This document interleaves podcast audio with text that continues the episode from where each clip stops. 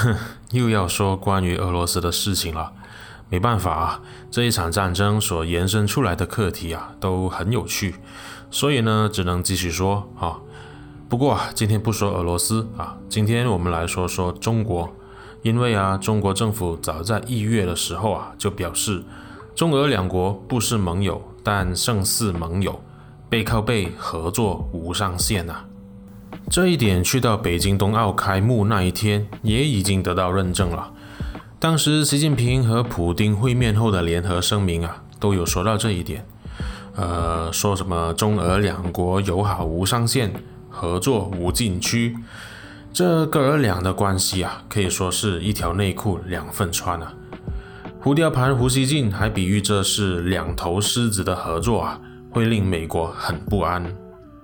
其实老胡只用“不安”这两个字啊，程度太低了。我觉得怎样都得要用“惊呆”啊、呃、吓尿啊，才可以显示出这两头狮子的威力啊。在乌克兰战争开打之前呢，我们也许会觉得这两头狮子啊是辛巴和木法沙，就《狮子王》里面那两父子哦。战争开打后呢，才惊觉啊，原来是刀疤啊。两个月前的中俄两国友好无上限这一句话，哈，来到今天已经把习近平和中国啊套牢了。请问现在是怎样无上限呢？全力支持俄罗斯吗？不管是在军事上、经济上还是外交上，中国都会全力支持俄罗斯吗？不论俄罗斯入侵乌克兰是对或错。可是呢，全力支持俄罗斯啊，就代表中国将全面和西方以及民主国家对着干啊。中国愿意承受类似俄罗斯现在正在承受的制裁吗？当然不愿意啊。所以中国驻美大使秦刚哦，就跳出来纠正“中俄无上限”这句话了。他说啊，中俄关系无上限，但是有底线啊，而底线就是国际准则。我老爷，这话怎么听都是废话哈、哦！如果无上限就无底线了，有底线就有上限啊！有底线的上限还叫无上限吗？哈、哦，明显就是在玩弄文字游戏而已嘛！这就是中国在乌克兰战争的立场了，模棱两可啊，怎么说都通啊！一方面，中国不想违背和俄罗斯的伙伴关系，所以呢，死也不肯谴责俄罗斯入侵乌克兰的行为。而秦刚也公开表示了，要大家别天真了，谴责俄罗斯无济于事啊。另一方面呢，中国也不想太过偏向俄罗斯，所以啊，他又谴责西方国家对俄罗斯实施的制裁。顶了个肺啊！不是说谴责无济于事吗？怎么这一下你又谴责了呢？虽然每个政府啊都爱玩两面人的游戏了，但是呢，中国政府啊绝对是这方面的佼佼者啊。所以呢，表面上中国谴责西方制裁俄罗斯，私底下中国的公司和银行呢却不得不遵守这些制裁啊。他们明白啊，这是不能随便跨过的红线，一旦跨过被西方制裁的话，后果很严重啊。毕竟被踢出美国支付系统啊，呃，富豪们的身家被冻结啊，滋味不好受啊。俄罗斯的寡头们应该感同身受吧。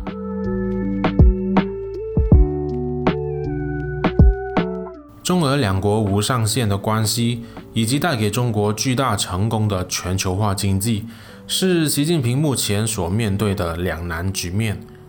共产党的权力啊，可不可以持续下去？建立于他可不可以继续追求高增长，以及可不可以维护社会和经济的稳定。如果因为支持俄罗斯而让自己被制裁，从此分不到全球化的红利的话，哈，那恭喜习近平了，因为他真的实现了内循环，中国进入半封闭、半锁国的状态啊！中国人真的需要自力更生了。但正所谓啊，由俭入奢易。由奢入俭难呐、啊，中国人愿意回到自力更生的时代吗？一个搞不好啊，习近平的中国梦就随时泡汤喽。其实呢，中国有今天的繁荣啊，和习近平关系不大，他主要是挥霍中国的繁荣多于建设啊。最大的功劳呢，其实是邓小平啊，他的韬光养晦策略啊，成功找到适合中国发展的道路，也证明邓小平比习近平啊深谋远虑的多了。当去到胡锦涛和温家宝的时代啊，中国还成为了全球第二大经济体。但是呢，习近平对韬光养晦啊不屑一顾，他选择了走回头路啊。习近平雄心勃勃地提出了中国梦。但是呢，国内的监控和镇压却越来越严厉，外交形象也越来越战狼。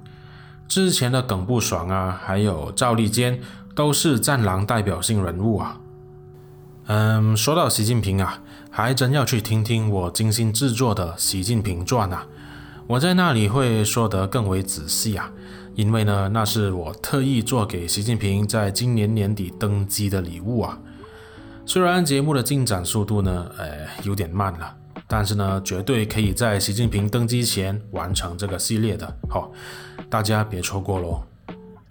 说回习近平吧，在这一次的乌克兰战争啊，习近平可以说是被套牢了，支持俄罗斯死路一条，放弃俄罗斯心有不甘啊。毕竟，如果俄罗斯倒下的话，独裁威权阵营的国家，在经济层面上可以见人的就只剩下中国了。孤军作战啊，独木难支。而且中共那一套啊，怎么说也是师承苏共的哈、所以呢，中共对俄罗斯啊，有着一定程度的敬畏之心啊。这敬畏之心可以从一些事情看得出来。一些国家在俄罗斯分身乏术的时候啊，敢敢在他背后补一刀。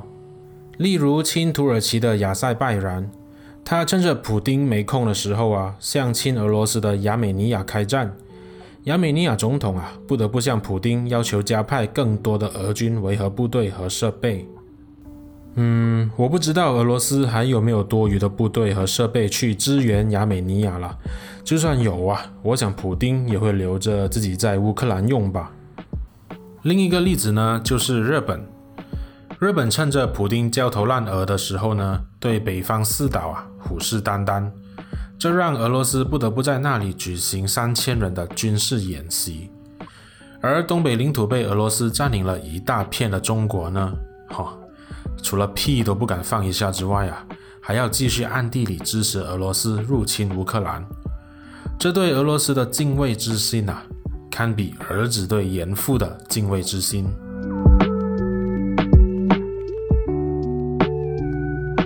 很明显的，习近平在声明中强调中俄关系无上限的时候呢，他并没有想到啊，俄罗斯会在乌克兰打成这个鸟样，呵，这让他的处境啊非常尴尬。开战前，习近平这样说啊，普丁必定当作是中国对他入侵乌克兰的决定做出了认可。现在乌克兰战争看起来短时间之内啊都不会结束。如果普丁的政权啊，最后因此而崩溃了，而习近平还坚定不移地支持他，习近平的地位在他登基之前啊，会遭受到什么样的损害？中国在国际舞台上的公信力是否会荡然无存？这都是大家很关注的事情。而中国里面呢，也不一定全都支持习近平的，尤其是那些中共元老们，例如朱镕基。习近平因为和俄罗斯的关系，以及国内经济啊严重放缓的关系，他那绝对统治的地位也许开始动摇起来了。而朱镕基呢，就是其中一个质疑他的人，尤其是因为啊，习近平打破了既定的领导层接班制的传统。除了朱镕基呢，中国国务院高级顾问胡伟日前也撰文说啊。中国不能和普丁捆绑在一起啊，需要尽快切割。胡伟认为，乌克兰战争将会令西方更团结，力量更强大，影响力更深远啊。这情况将和苏联解体后的全球秩序一样。本来正在退潮中的民主啊，获得了动力，更多第三世界的国家将会拥抱西方，而中国在既定的框架底下，只会更加孤立。因为啊，连比较亲中的韩国也因为换了总统而倒向美国，日本啊、台湾啊、印度这些就更不用说了。因此呢，胡伟给出了他的建议，那就是中国不能和普丁捆绑在一起，需要尽快切割。中国也不能保持中立，必须选择世界主流立场。这除了可以避免被进一步孤立之外啊，也可以树立中国在国际的形象，以及缓和中国和美国以及西方国家的关系。最重要的是呢，胡伟认为啊，中国必须展现出大国的担当啊。如果俄罗斯真的是发动核战争的话，中国必须采取明确的行动啊，去阻止普丁，而不是保持中立的立场。这些听起来相当有用的分析和建议啊，下场当然是被删除封杀了。胡伟的文章很快的就被下架了。上一集的节目啊，我就说过了，独裁统治最大的弱点啊，就是身边的谋臣和亲信只愿意说独裁者想要听到的消息。去到某个程度后，这些独裁者啊，往往都会和现实脱节。普丁相信了自己可以迅速占领乌克兰的建议，结果呢，发动了一场葬送自己英明的战争，还赔上了国家的经济啊、声誉啊，还有军队。而习近平陶醉在和俄罗斯无上限的关系之中，相信了民主没落，东升西降。结果呢，中国的路啊越走越尴尬，做的事情和说的话，除了对国际社会没有半点益处之外啊，对自己也无利可图。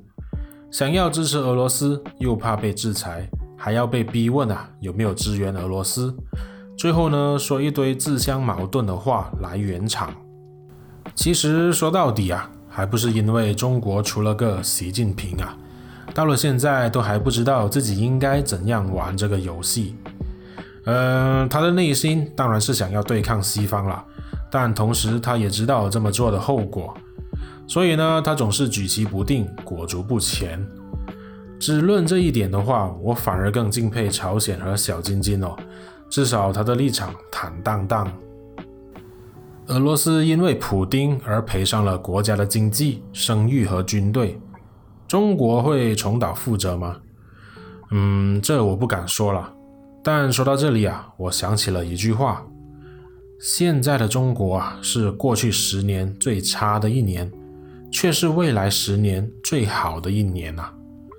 这话的意思应该不难参透吧？如果你还没订阅我的频道的话，离开前就别忘了订阅和打开小铃铛喽。还有按赞、分享和留言，说你想说的话。可以的话呢，也考虑成为频道会员或加入 Patreon 支持我的频道吧。什么都略懂一点，生活更精彩一些。我们下一集再见。